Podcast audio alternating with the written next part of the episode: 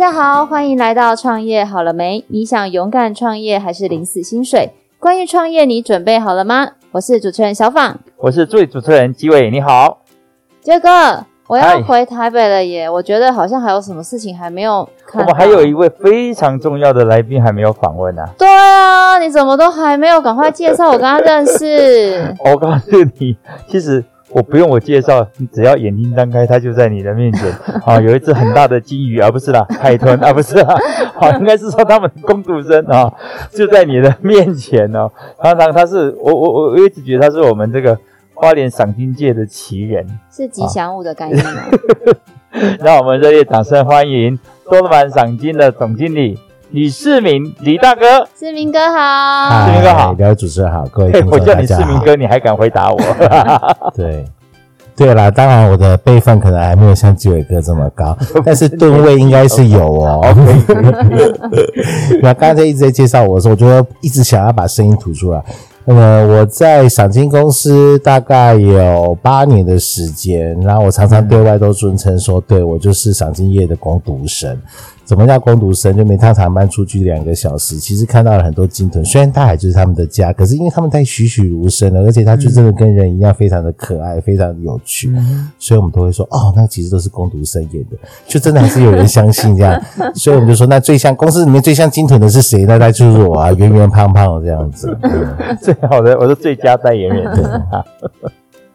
OK，很开心上这个节目。谢谢。那我很好奇，因为其实我印象中好像在十年前有在乌石港去看过一次鲸豚。哦，对，那后面都没有这个，大家都会很想想说，你们做鲸豚，那是不是每一天都可以跟海洋有很多的交流？听吉伟哥说，你们家的赏金很 special，就是除了赏金之外，还有很多的前置作业要做。是。对，那我可不可以想要偷偷先去了解一下？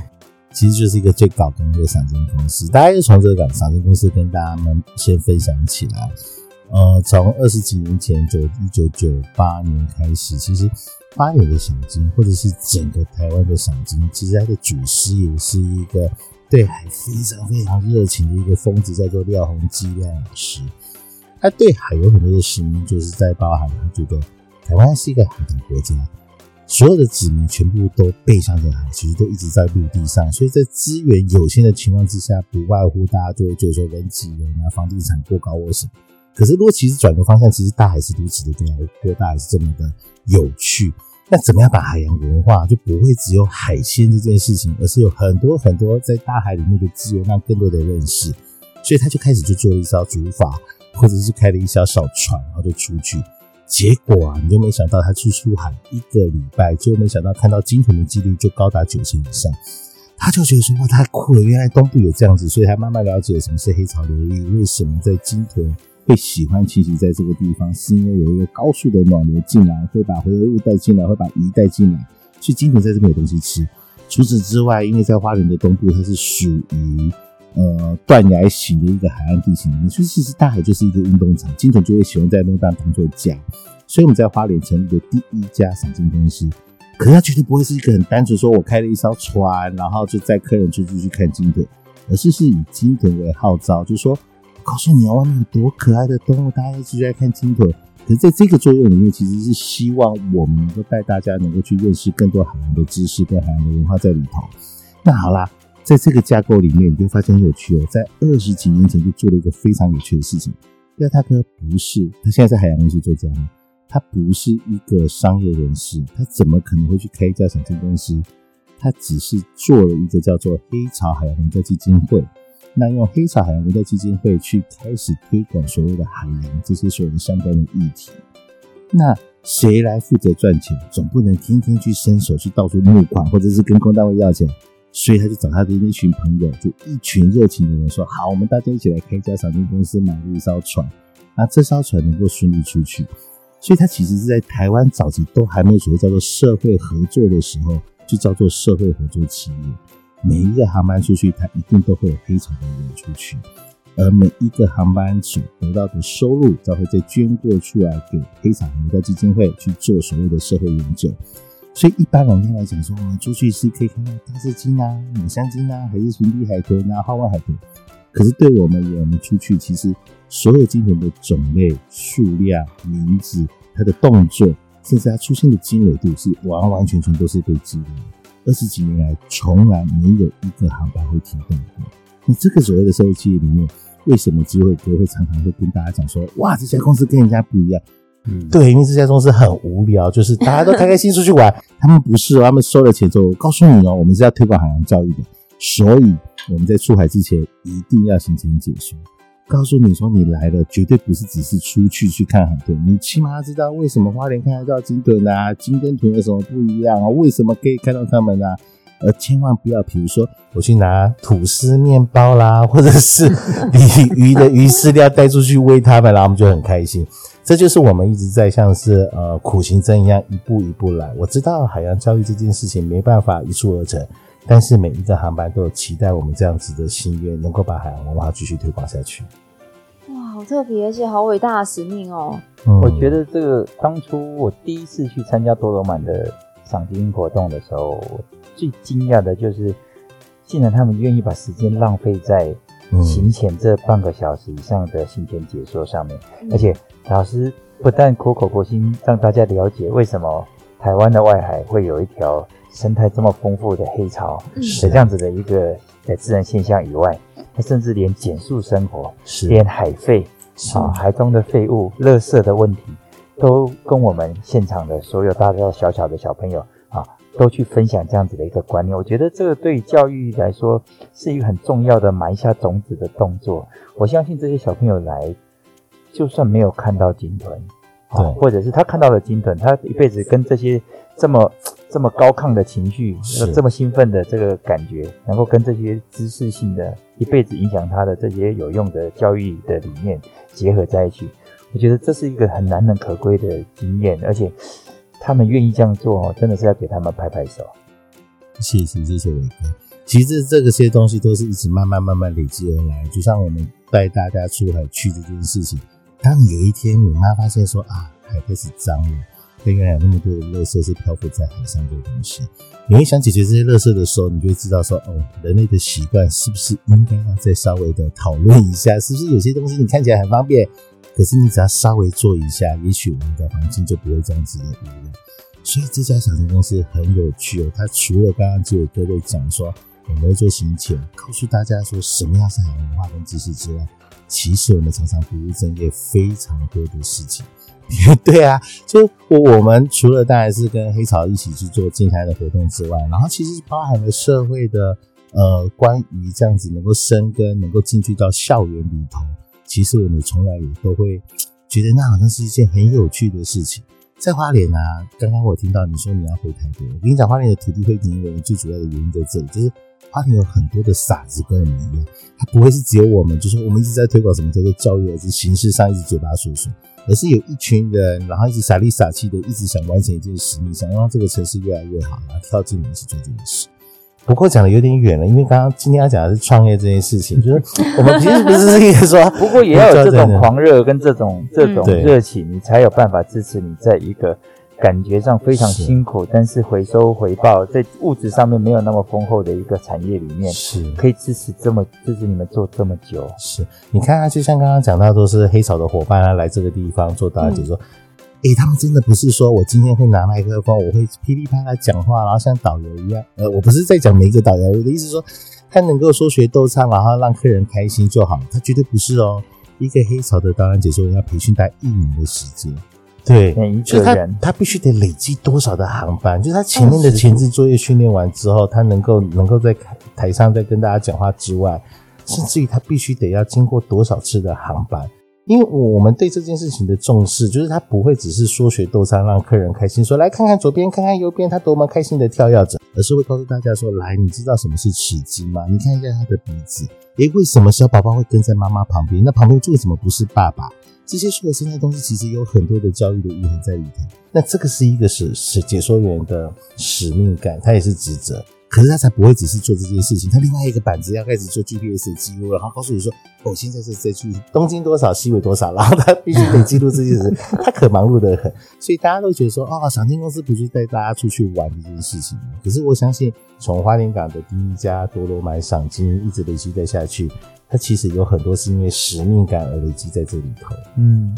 跟我想象中的差距很大哎、欸，因为你是以为它是海上娱乐业，对不对？对啊，因为你发现它是研究学术团团体。对，因为你知道 想到这种什么海上观光、什么钓小馆啊，什么就是第一个印象就会是哦，是观光渔船。对对对，嗯、然后像今天 T 四，你可以这样讲，说哎，其实。做要做一个合格的赏金导览员，其实它是一件很不容易的事情。是，而且你要知道，就是说，为什么台湾的渔业变成有叫娱乐渔船？就是赏金船为什么叫做娱乐渔船？这件事情其实也很好玩，因为其实我们说我们自己叫做第一家，就可以想象哦，二十几年前根本没有什么叫社会合作，甚至于根本没有赏金船这件事情。嗯，他绝对不会说，我现在有一个牌子叫做赏金船要开展出去，它其实就是从渔业转型。当渔业慢慢匮乏，能够出海去捕捞的鱼越来越少，或者是说台湾的渔业开始慢慢萧条的时候，这些渔民怎么办？我们就希望它能够开展成另外一条路，所以才会有所谓的娱乐渔船这样子的概念。所以我们家的船长其实是花莲港最老的船长，已经传到第三代了，已经小孙子已经开始能够当到船长。这个是在港口里面最有趣的，叫做呃地方创生，现在非常夯的这四个字。你说年轻人他为什么愿意回到港口？如果这个地方没有他能够生活的一个模式的话，他也许对港口其实是陌生的，他必须得要到大大都市或者是其他地方去找一份工作。可在这个地方，他其实慢慢知道，我爱我的家乡，我喜欢这个环境，我也能够很享受说，哎，你知道吗？我住在太平洋隔壁，我住在海豚，都是我的好朋友。我可以很享受大家出去，尤其是我每天都是去讨海，我可能必须要抓很多的鱼。现阶段我也可以在很享受，说我跟多罗满一起，我跟赏金公司一起，我可以出海去去让大家认识更多的东西。这是他的专业，他的骄傲。所以我们的船长其实走路都很有风，很帅，帅气。对，就跟那个空航空服员有没有，就是这个机师一样。这样，我们船长其实也很帅，走路有风。其实是因为海风太大啊，不是啊，就是他们的 内心的自豪，其实是非常的骄傲的。对，没错。当一个好的赏金员或在赏金公司工作，不好意思，因为可能我个人有很多的小剧场，就是比如说他都要会呃，刚刚一定要说认识鲸豚，这基本的嘛。然后可能要有，比如说服务热情态度，但是就一些比较专精的，比如说他是不是要什么救生术啊，会开船啊。当然了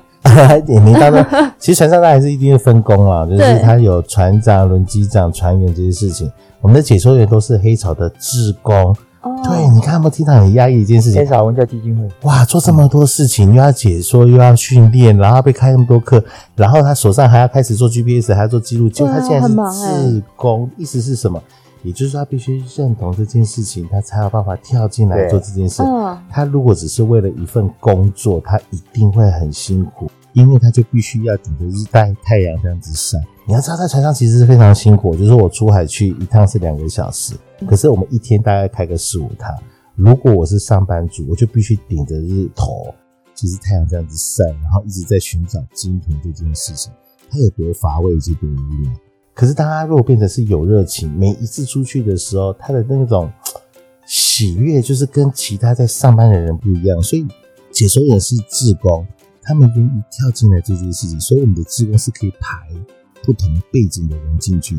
他可能是在历史权威，我恭喜你这次出去的时候，你对花莲港非常的认识，它的历史，什么是白灯塔，什么是红灯塔。或者是对生态。鸟类、动类、动物有兴趣，蝴蝶专家。对，我告诉你，坐这趟航班出去，什么鸟你都开始认识了。对，什么是燕鸥？然后为什么它会停留在浮游木上面？它的食物是什么东西？嗯、所以每个航班出去，第一个你会看到的鲸豚是不一样。第二个，你搭多罗满跟人家不一样的地方，也是每一个解说员的专业背景都不一样。你出去你会听到是不一样的人，比如说他是学校的国文老师。上出海去，他就开始朗诗诵词，对，他就会开始在讲谁关于海洋的文学跟诗集，你会听得陶陶然，就觉得说，哇，好享受这个航班。哎，觉得很特别，因为像你知道，有时候我们去。呃，故宫啊，或看什么画展，然后你就是听第一场导览，跟你听第十场导览，嗯、基本上要讲的差不多，都是一样。对，对，很少有这种说每次出去都有不一样的那种解说内容。所以啊，我们其实都还蛮自豪的，就是说在黑潮海洋文教基金会跟所谓的多罗曼赏金这两家的结合，你想想看啊、哦，一个是企业，一个是 NGO，嗯，可以经营二十几年。一家公司对铜臭味，我只想要赚钱；另外一家就是所谓的文化使命，对社会议题会常常冲击，有很多的打架的这件事情。这两边都撞在一起，实在是太突兀了。可二十几年来，为什么能够一直在这个地方？就是一定有一个共同相同的理念、价值观哈。没错，我们不是这么是以赚钱为第一顺位，而是能够真的把这样子的教育能够继续再推广下去。我期待啦，就是现在二十几年已经开始有人说哦。就像刚刚小访说的，啊，我十几年前在在乌石的，对，那一定有很多客人就是会觉得说，我在早期赏鲸业刚开始的时候，现在我小朋友大了，我想要带他出回来。去这件事情，他坐同一条船，那他就会开始去，我觉得那东西就会叫做生根，就是他慢慢去认识，原来他每次出海去，他的感觉都不一样，所以其实我觉得还蛮开心的一件事情，就是说。呃，所谓的所有的旅游产业，它一定会有消费属性，就是它的专门是走团体客人，他希望那种大团大批的进来。那相同的买家其实都很多都是属于那种小型的客人，就是他都是家庭的，嗯，或者是爸爸妈妈带小孩子的，嗯、或者是我客人很多，对，嗯、那或者是他就自己背包包客的那一种，他就觉得说，诶、欸，我两年前出海去，我去年出海去，那美好的经验会逼我自己再想出海吹吹海风。就想当一个颜值少男或颜值少女啊，嗯、那个颜就是盐巴的盐，这样。不会啊，盐巴很好，可以保鲜诶，感觉一个青春不老的感觉。不过我我一直觉得说，在这个整个过程当中，他们还多了一个，其实重点不在赏，而在于尊敬。对，所以他们传递出来的那个海洋亲善的观念是。用身体所有的行为去实践着它，而不只是挂在嘴上，就是亲眼看见在海面、在海上，大家呢在无线电里面都在通报某一个地方出现的鲸豚。在哪里，然后我们就可以看到所有的赏金船公司的船就啪往那边就这样子，全部都是加速开过去，嗯，然后。一到了那个地方，哇！大家所有的赏金船通通都加速，一直绕着金豚这样子绕圈圈，然后就会听到上面的那些导游大声的呼喊说：“赶快照，赶快照！等一下金豚就不见了，等下鲸鱼就会沉下去了，你们赶快照！”那我只有看到多罗满的赏金船呢，反正是把他们的把他们的这个这个诶特别很刻意的把他们的螺旋桨还要转慢，船是以比较慢速的方式。很和善的去亲近到那个鲸豚群里面去，甚至于我后来发现那个大师金会会靠过了，靠到他的他们那个呃多罗满的赏金船旁边，因为相对来说他们可以感觉到你的善意。好，那那个感觉是是非常让人感动的，就是狗仔跟真爱粉的差别。对对对，可以这么说。谢谢基伟哥。其实现在在谈的就是这个概念，就是说呃。刚好环保署他们其实也一直在提说，有友善赏金这件事情，嗯、就是人类都一直把自己当做是造物主，就是说东西都是我的，嗯、都是我的一切。所以刚刚就有一个帮我下了一个很棒的一个定义，就是尊敬。其实大海里头，他们这是他们的家，他们才是主人。我们去人家家里，不可能就把门打开，我们要坐进去，这个沙发哦好豪华啊，你们厨房怎么这样？我自己来料理来吃。而是其实就是一种尊敬，就是当金屯朋友生活在这地方，我们去找他，其实真的就是因为我们去当客人。嗯，所以说每个鲸豚都有每个鲸豚的习性，那样我们会去尊重它。就是当你这些所谓的科学累积经验下来，所以。有人也曾经挑战过我，就是说：“哎、欸，你们每天写那东西到底有什么意义啊？每天去记录鲸豚要干嘛？我又不想知道，我只是想知道它只要跳起来给我看就好。可是你想知道说它为什么会翻倍，或者是它肚脐会露出来，为什么他们会交错？有些东西他们也许那个就是在表达的愤怒，也许他就在不高兴，他在警示你这件事情。而这些所有的东西，其实对做科学来讲的话，这些就是对生物多样性、对这些所有东西的记录这件事。”所以说，为什么看到鲸豚，我们就在某一个距离五十公尺就开始放慢，看它会不会游过来，而不是我们主动靠过去。你当然知道，就比如说，我们希望狗去生气，会多叫几声，你只要去示意一下它，它就会有攻击性。鲸豚也是啊，就是说，如果你进去去冲撞它或干嘛，它一定会跳起来。不知道的客人就会说说，你看金豚好开心哦，可是其实他就是被毒了，人家就是非常的生气，在跟你抗议了，你还是不知道。嗯、所以某些时候，这些金豚自然而然就会离船越来越远。嗯，对，有些县市就是因为这样子，所以金豚越来越难找。那不，我不是这样说，应该是说，刚刚就有一个人帮我们下一个定义，就是说，我们其实试着也在做这件事情的时候，就会慢慢去发现，原来金豚它真的是个有智商、有智慧的。动物，所以当你开始对他尊敬，或者是你知道我过去是尊重你的情况之下，有些行为其实是非常明显。就像我亲眼看到大赤金，你知道吗？大赤金的母子对那个小朋友就一定傻憨憨，你会看到鲸，像看到渔船，他不知道是什么，然后就想跟我们玩。那个妈妈一定都是夹在中间，把小孩子架开，然后你看是那个。对，那个叫做跃升级那个动作，其实就是在告诉你说，不要动我家小孩。我告诉你，你你千万不要靠近我这个东西，把小孩子移开。就像妈妈在带小孩子过马路的时候，一牵丢掉，那个那个跨掐你把我给照的那种概念，他就会离开。可是当你跟他保持距离，而且知道我的动作其实是不会快速的时候，久而久之他发现，嗯，我们是友善的。你会发现很有趣的，他也许他想看人类哦，就是诶，人类是干什么的？为什么人类是长这个样子？他们就开始跟我们靠近，然后跟我们看了一眼。而这些东西全部都会被我们做记录、影像去记录下来。而且我刚刚讲的就是我们开始会去做这些记录，除此之外，我们还有影像的记录。就是我们从它的背鳍、从它的尾鳍知道说，诶，这一只好像常常来、哦、老朋友。对，所以有一只抹香鲸叫花小香，我们每年都会看到它，是因为它真的会离我们非常非常近，就像我被抹香鲸的。口水喷到过，你知道吗？嗯，所以他会跟我们靠这很近，然后会喷气，然后他就是不会怕你，他就觉得好像看到老朋友一样，你懂吗？你每年的夏天你会出往去，就像我们会来回兰窝，为什么？就像家的感觉。我到了一个县市，我到了另外一个地方，我看到了那个家人的感觉，你会觉得好舒服。我相信我们跟金屯的热情也是在这里，就是他知道我们是友善的，我们知道你是老朋友。诶、欸，你就是小抹啊，你就是小花，你来了，嗯、我来了，嗯、那个东西就是非常非常感动的。所以你们是小多，对，我们有大多跟小多。对啊，我们有两张船啊，一张船大的就叫大多多跟小多多。嗯、那这样市民，我想请教一下，是如果说你都已经在赏金业都已经做到这么忙了，是，那为什么最近还听说你们有开始想要再做更多的事情，甚至想要去做吃的？啊，然后又听说要去做博物馆，对啊，为什么会想要做这些事情啊？你们又做了哪些事情？能不能跟我们介绍一下？好，这始终优者应该就是刚刚问我这个问题的几位哥，就是我会发现其实人就很有趣，就是他不是，就是当你当傻子这件事情，你会发现自己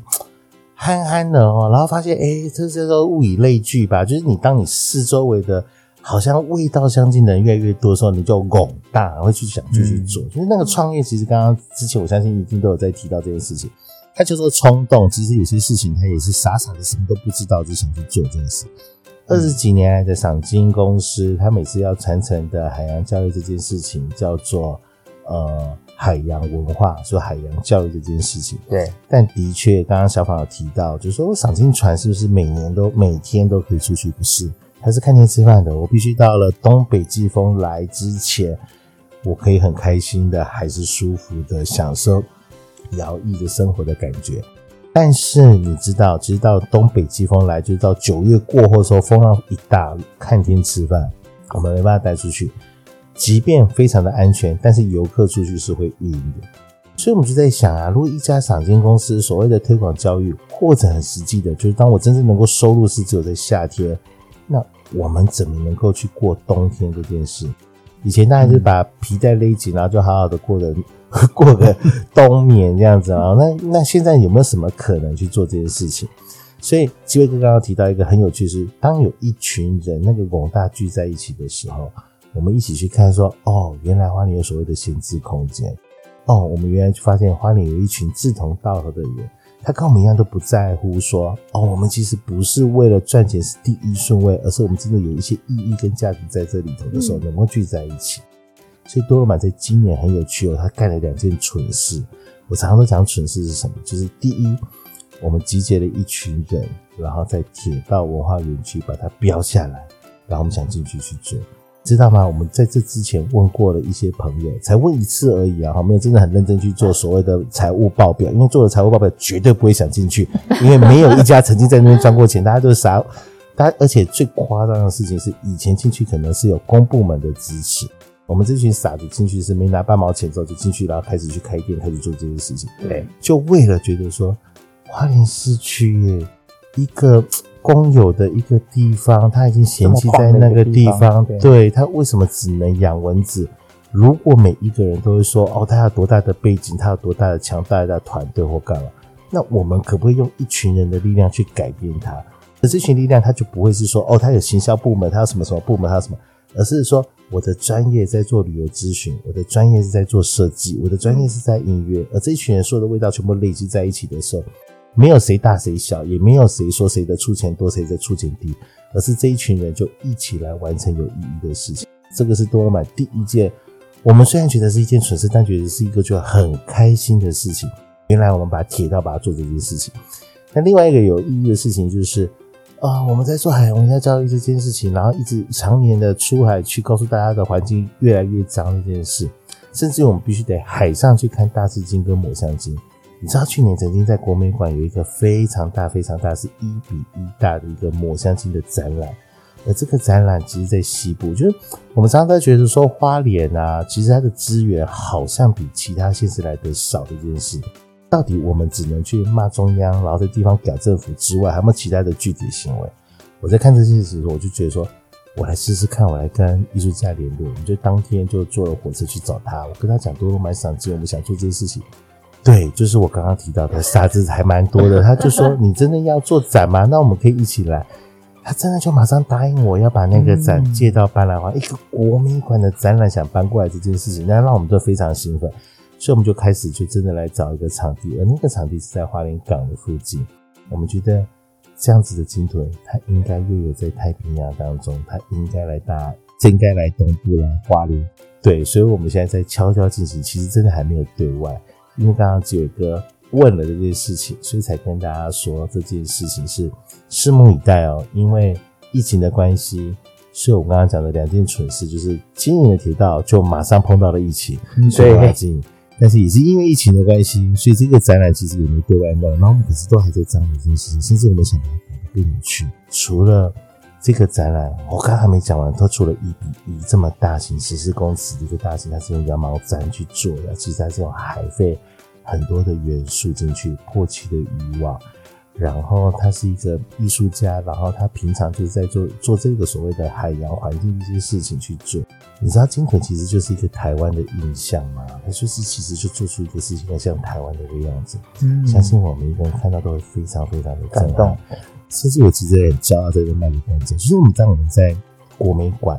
看到的经典，它其实是用搁浅的方式去呈现，它是搁浅鲸豚的对样子。但是我们在华林把这只鲸鱼吊起来，就非常希望它是悠游自在，悠游自在的。所以这样这点也是更立体的呈现。你知道我们对这件事情。对，其实我还蛮感谢疫情的，它让我更多的时间。对不起，就是我们开始把这些镜头用不一样的呈现的模式再出来的时候，对那个东西其实会非常震撼。你不管从它的手工，从它的视觉的震撼或什么，我们相信那个东西都可以是不一样的。哇，我好期待哦！其实我自己也对这个疫情就是。哎，讲到疫情就又爱又恨，因为像比如说这个节目之前刚开的时候还没有疫情嘛，那就是可以 face to face 可以录音。那这个疫情刚开的时候，我想说啊，完蛋了，完蛋了。那现在疫情之后要怎么录音？但我后来发现也是感谢这个疫情，我很多本来没有空理我的朋友，现在都有空，有空进来了，对不对？对啊，对啊，他其实是对啦，就是说的事情是有利有弊啊，就是那你用转换的心态去想，如果。我现在觉得说啊，生意不好，没有客人，然后我船开不出去，我没有自怨自艾，其实也没办法去改变这件事情。嗯，创业者其实要去想的是这个样子，就是说，如果当我觉得我这所有的投资，所有的价值是存在于我的存款有多少，客人有多少，但他活得可能会稍微辛苦一些。嗯，当然某些程度上来讲，就是他的确会有经济上的压力啊，没有钱我怎么办？我我没办法生存，我的员工要薪水，我的东西要在这对吧？但他一定他是可以可解这件事情，就是。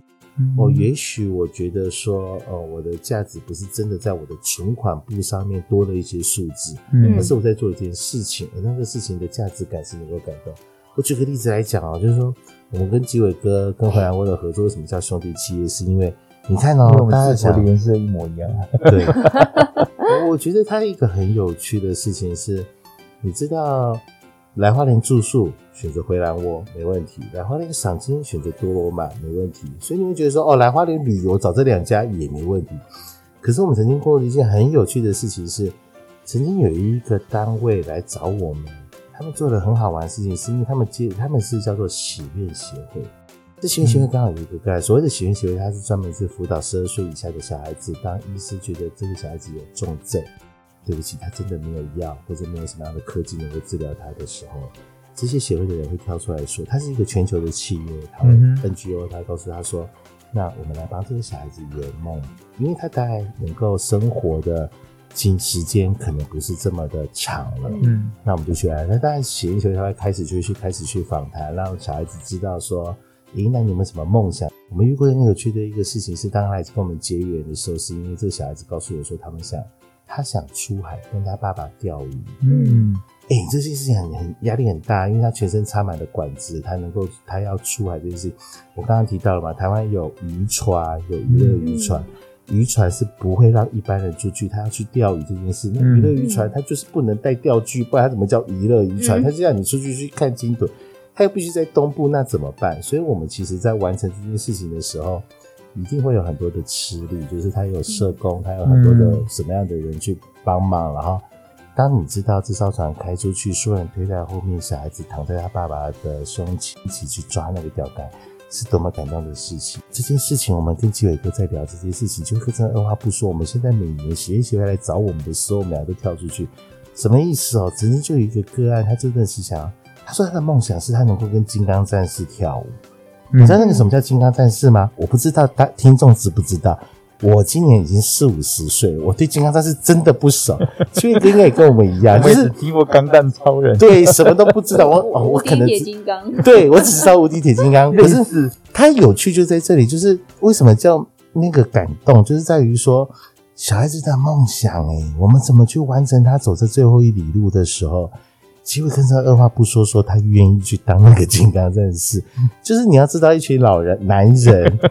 他明明知道我就是没有金刚战士的 muscle，但是他会知道说，我们的重点是要让孩子去开心。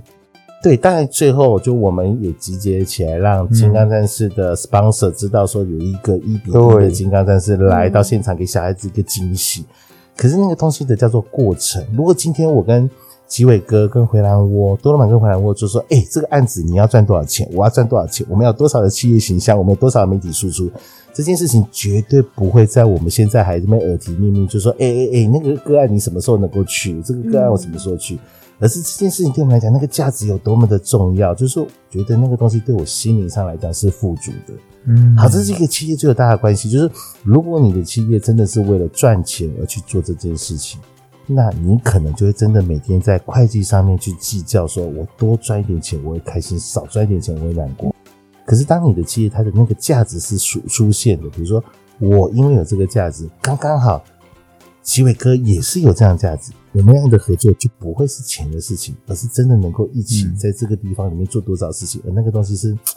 开心的，那个开心就会去去头想。所以你知道，除了这件事情之外，就是刚刚讲生态环境这件事情，哎，我多有趣。我们在放生态影展，他就说：“哎哎哎，是兄弟耶，为什么要在那个地方放啊？这边不能放吗？”他竟然不是主动说，他只是强抢一个地方去放电影，他可以开始联络了很多的人，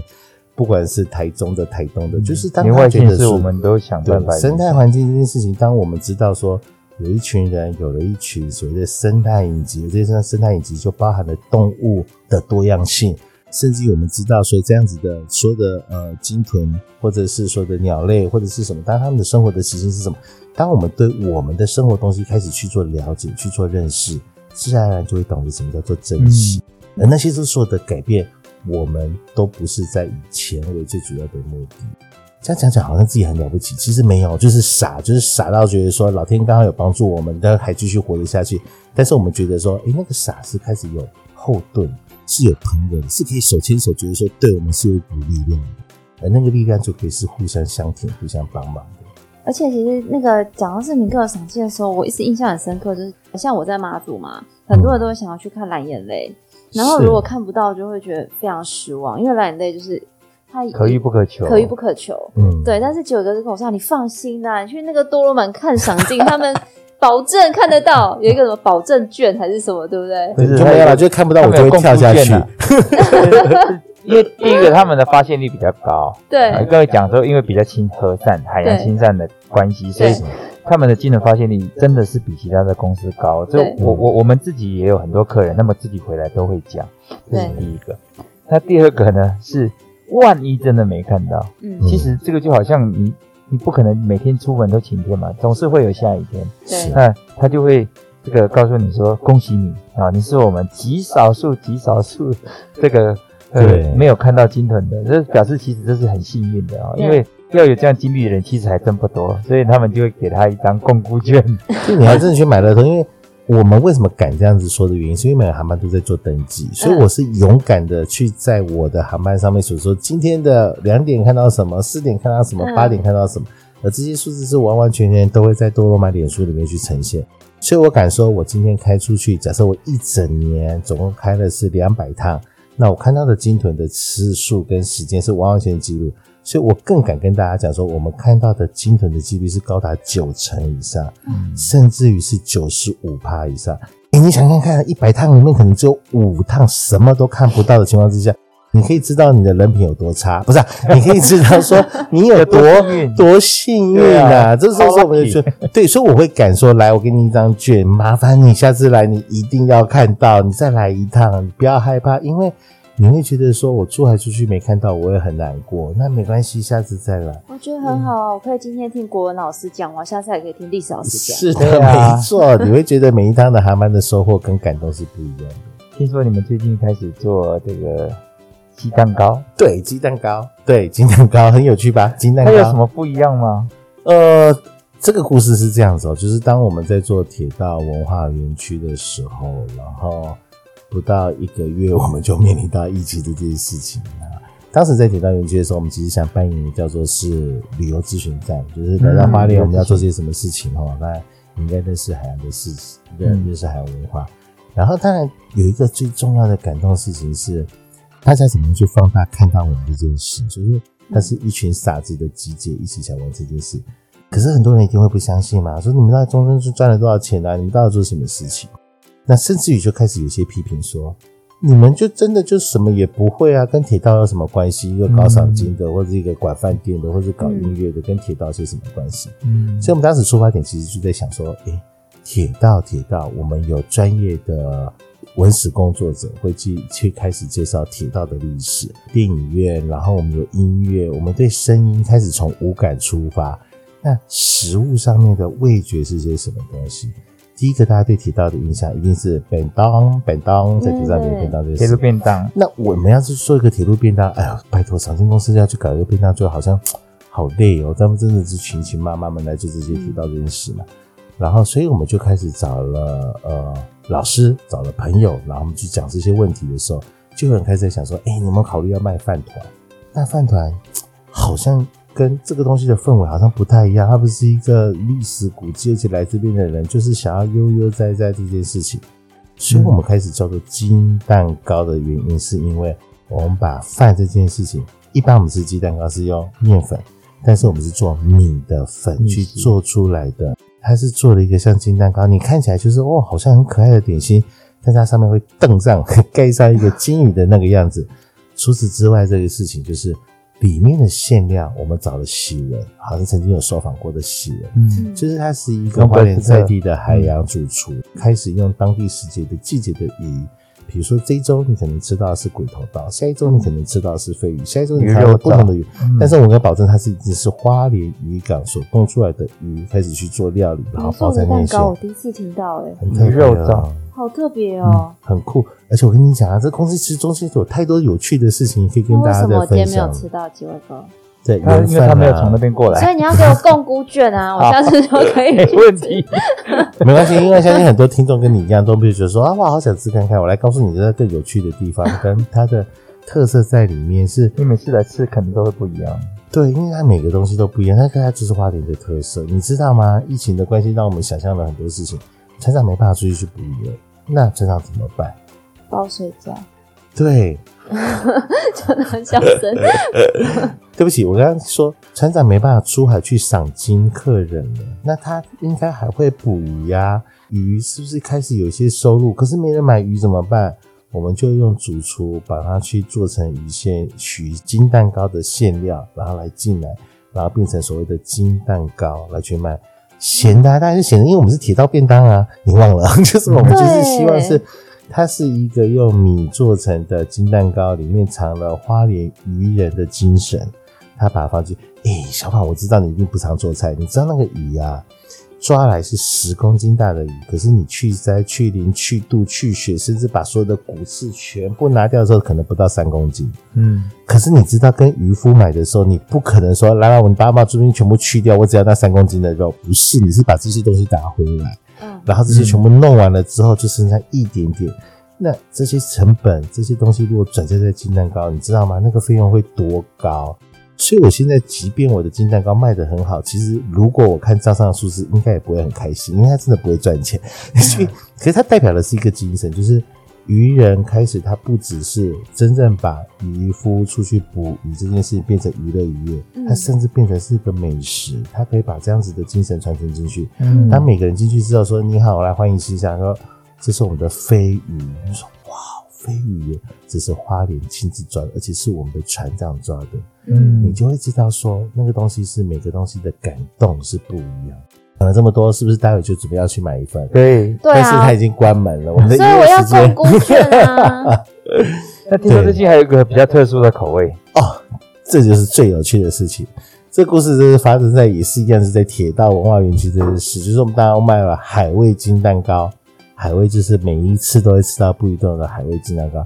我们在铁道里面有三四棵的巴基鲁树，可能有些外县市的朋友不知道什么是巴基鲁，巴基鲁就是面包树，巴基鲁是原住民的名字，它就是一个面包果，黄黄的，它很讨厌，你知道吗？因为它它掉下来的时候，因为它的皮很粘稠，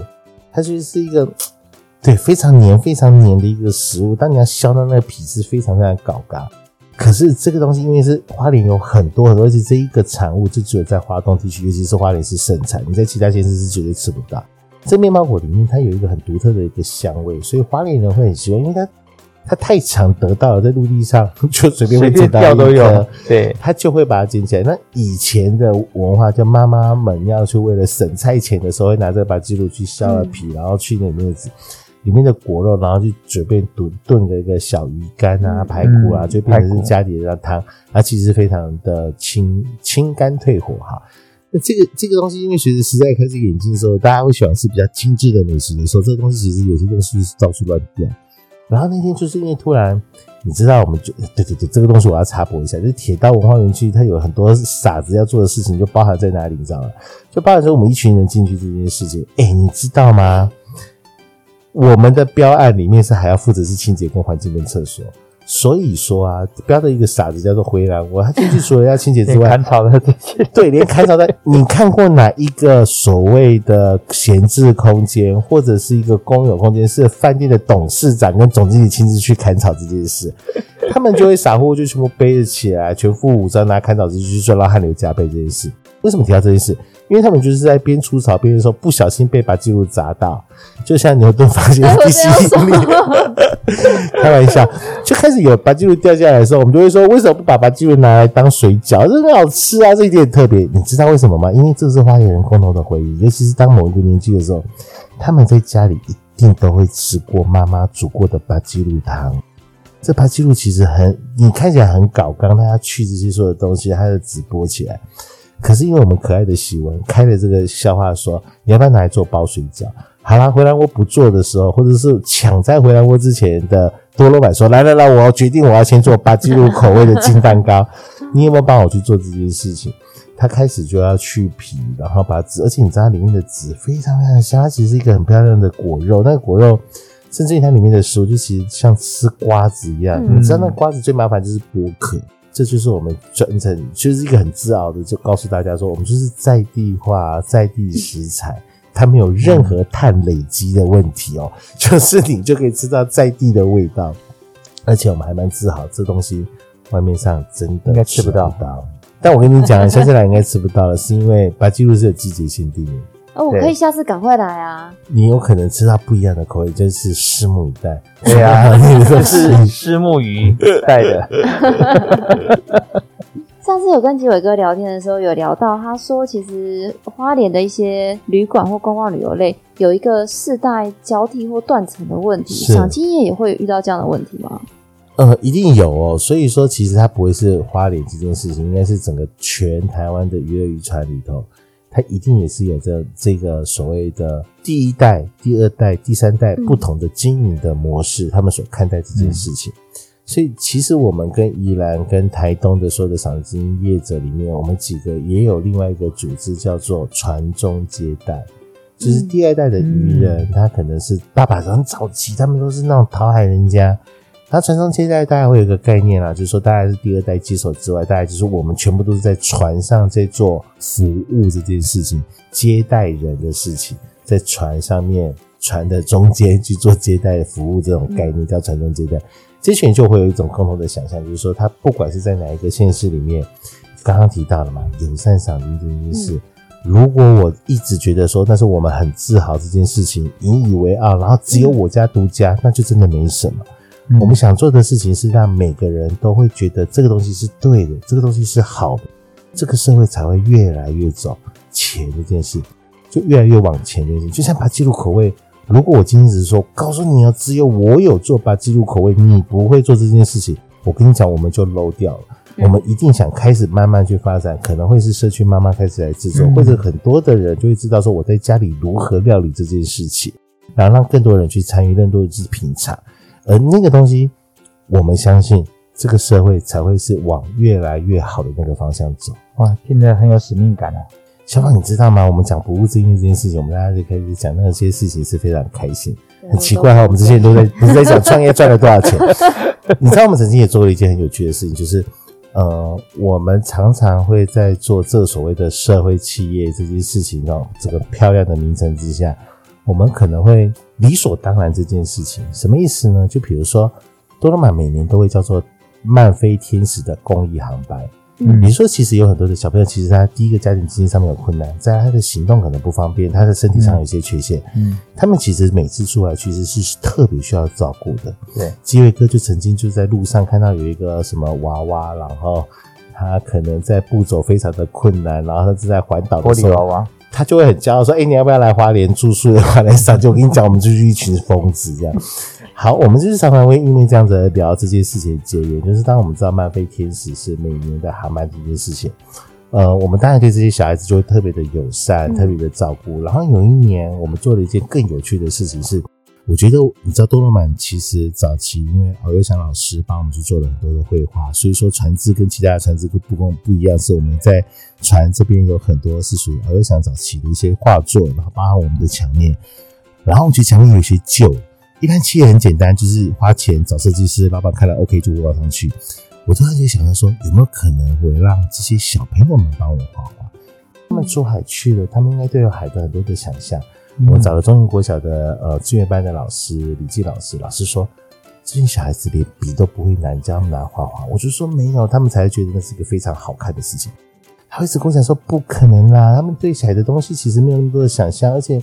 这样子我们真的对不起你们啊，什么之类的。我就说，我我要想做的一件事情是，我们想帮，我们想跟这群小孩子有一个 make a deal，就是说，如果你帮我把这些墙面做好的时候，我再招待你们出来去做这一次的航班，这样子。那他们会觉得说，你确定吗？一个公司的门面，你竟然让这些小朋友去画画这件事情，好，他绝对不会是很单纯说，好，我们就是拿一个纸给他们去画画贴上去，嗯、我们真的锯了木板。甚至于我们把它变成是一个课，就是说我们真的把了黑潮的老师带他们去，什么叫做海豚？大海是什么样？什么颜色？甚至于我们去找了会画画的老师，然后过去教他们怎么拿画笔去做这件事情。嗯、它其实是一个非常非常长的时间，花了很多的时间，让他们可以在木板上画，画完了之后，我们再把它钉在我们多美展的墙面上面。好啦，这件事情看起来好像是一个很无趣的事情，就没什么啊，就是我们画了一个墙面，有勇气就好，带他们出来去。最大的感动是有一次，这群小朋友出海去了，回来之后，他们跟我讲的一件事情是，他觉得这是他生命中第一次靠着自己的双手去赚到的东西。你懂吗？就是当我们平常常常都觉得我们在帮他们，也许，也许哈，他们就会觉得那叫施舍，或者叫同情。可他们可能不需要是这个东西，他们可能需要是我靠自己的双手成就，我愿意制作。哎、欸，那个东西你听的是感动的，你就会觉得说，谢谢你，是你让我成长。因为原来我们常常做很多事情是太理所当然。对，就我觉得说没有，我就帮助你，没有饭吃我就丢饭给你呀、啊，没有水喝我就丢最好的饮料给你。可是你忘了对方的感受或者是什么？对。可是这件事情是一件确实是成长，就是当我们会慢慢去学习这件事情，才知道说，这个社会其实要的其实有好多好多不同面向跟不同的元素，而这些事情，当你知道越多的时候，你会觉得更开心。原来在走这条路上面不孤单，对，我我我会觉得很骄傲。对，对，所以我就觉得说，其实今天听了这样子很多，也是有很多一些新的不同的感想，跟大家对于。要做一个事业的一个不同的看法，跟一个不同的出发点，其实我觉得是很有收获的。这也是一个另外一个层面的思考，是因为呃，我们一直在谈创业这件事情，可能都会先把公司以盈利为目的这一个。这个就算是我们创业的祖宗牌位哈，嗯，就这个中心思想会摆在最前面，嗯，可是事实上有些时候我们在创业的过程当中，我们得到更多的是一种自我实现跟自我价值的肯定，嗯，而这个东西也许不是呈现在金钱回收这件事情上。面，嗯，可是它却会在你整个事业的过程当中，来自于某一个客人。或者是来自于某一个伙伴的回馈，会让你会觉得说，你这件事情其实做的是值得的，而那个回报你会远大过于所有金钱上的回报。那再来就是你要知道说，你做很多事情，你的影响是够深远的。嗯，他那个影响可能是以代来算的，哦，不是以年来算，是以代的，也许。这个小朋友他的影响会影响到连他的孩子都会受到影响，嗯啊，包括我刚才一直提到的，说我佩服多尔玛在做的这个海洋教育这一块，因为那个东西它把种子埋下去以后，影响的真的就是台湾的未来。台湾不能只有海鲜文化，没有海洋文化。同样的，我们这一群朋友，大家一直在讲，我我们虽然我可能不是在本身从事跟海洋有关的工作或者是教育，但是我们有人。我们愿意当做这样子的一个平台，把人尽量的去往我们认为有价值的平台，我们认为有价值的企业去做引导。而多罗满就是一个这样子的企业，所以我们一直讲说，不只是兄弟企业，那我们可能祖宗都是同一种 同一个祖宗发出来的那种感觉，是 啊，因为整个 DNA 的那个概念都很像。嗯，基伟哥，其实这件事我一个蛮深的感触就是。做完这一集的访问，就是其实，在马祖这两年啊，因为蓝眼泪很红嘛，嗯、那很多人晚上不是都会带看蓝眼泪吗？对然后就会有一种，呃，你可以说是不孝的手法，或者是投机的手法，就是最近很多人会拿那个蓝色的荧光荧光颜料，或者荧光棒，荧光棒，对，就是扫在那个海面上，然后就是做出那个 蓝眼泪的效果。然后呢，其实就会让有一些游客也是觉得说，哦，蓝眼泪就是这样。其实会有一点反行销，或者是让这些真正专心的业者遭受到，受到伤害，对，受到伤害。那其实我觉得各行各业，就像刚刚说的，就是那种围着海豚转的这种有心要做永续的业者，其实我觉得在台湾还是不少的。但是也是因为受到这些呃不是那么优质的业者同业的一个。不良的手法的一个竞争，嗯、那在这样子的一个竞争状况下，同样这么优质的伙伴，一些鼓励，或者是说可以在呃行销方面，因为像我知道多罗曼跟回蓝窝其实在行销方面都做得很棒。那但是有些业者可能就是公公做代级，但不太会说自己好。嗯、就是最后能不能跟我们分享一下，怎么样把这样好的理念，可以让更多的客人知道，然后让客人认同，然后让自己不止在理念上可以永续，在整个企业的经营上也可以永续。嗯嗯，不过这牵扯到几个层面来看啊，就第一个，我们在付出的时候，其实心里大家预设就是这些都是蓝工。诶，港湾者花一曲，对，就是你没有去期待过多说，因为客人会看到你做了这么多事情而来这件事情。我觉得这第一个心态一定是先建立好，就是这是你真的自己开心在做这件事。嗯，而当你开始每天去在记录这件事情，我相信久而久之他们会去感受得到，就是你可能不需要过多的包装，说哦自己是社会企业。嗯过度的包装，说我们的每一个东西捐了多少的款项或者是什么。嗯，可是它它另外一个有趣的事情就是在于说，这个社会其实四处都是充满温暖的啦。我相信它很多东西不是你觉得你要刻意去包装，然后去做这件事。呃，举方来说，就比如说，当我们开始对鲸豚这样子一个行为模式已经二十几年，嗯，当台湾真的有一个叫做海洋保育署，它要本来就开始来正视鲸豚跟的是海洋环境资源的问题的时候，他要所谓颁发所谓的呃友善赏金的标章或者是什么样的标章的时候，他们一定第一个就会想到是你这件事。你也不用特别去行销，跟特别的去宣传，自然而然人家会去肯定你在做这件事情的价值。那另外一块，大家也会想一个事情，就是我我相信在走你自己在做创业这条路上面，有些东西你会开始觉得，人家说狐群狗党啊，其实就是指相同意味差不多的这样子的人。你你会知道一加一一定是大于二，嗯，也就是说，就像我们刚刚提到的铁道园区，如果多罗板进去说，我告诉你哦，我们是在地职人，然后用这样子在地的渔业，然后发展出来的金蛋糕，希望你能够在这个地方吃到满满的米饭，然后是健康的，不会没该微没一恰生的。我跟你讲，他一定是辛苦的，因为他就像我刚刚说的，一个企业跳进去，然后去做这件事情，其实是困难。你必须真的先找到你跟你一群志同道合的好朋友们。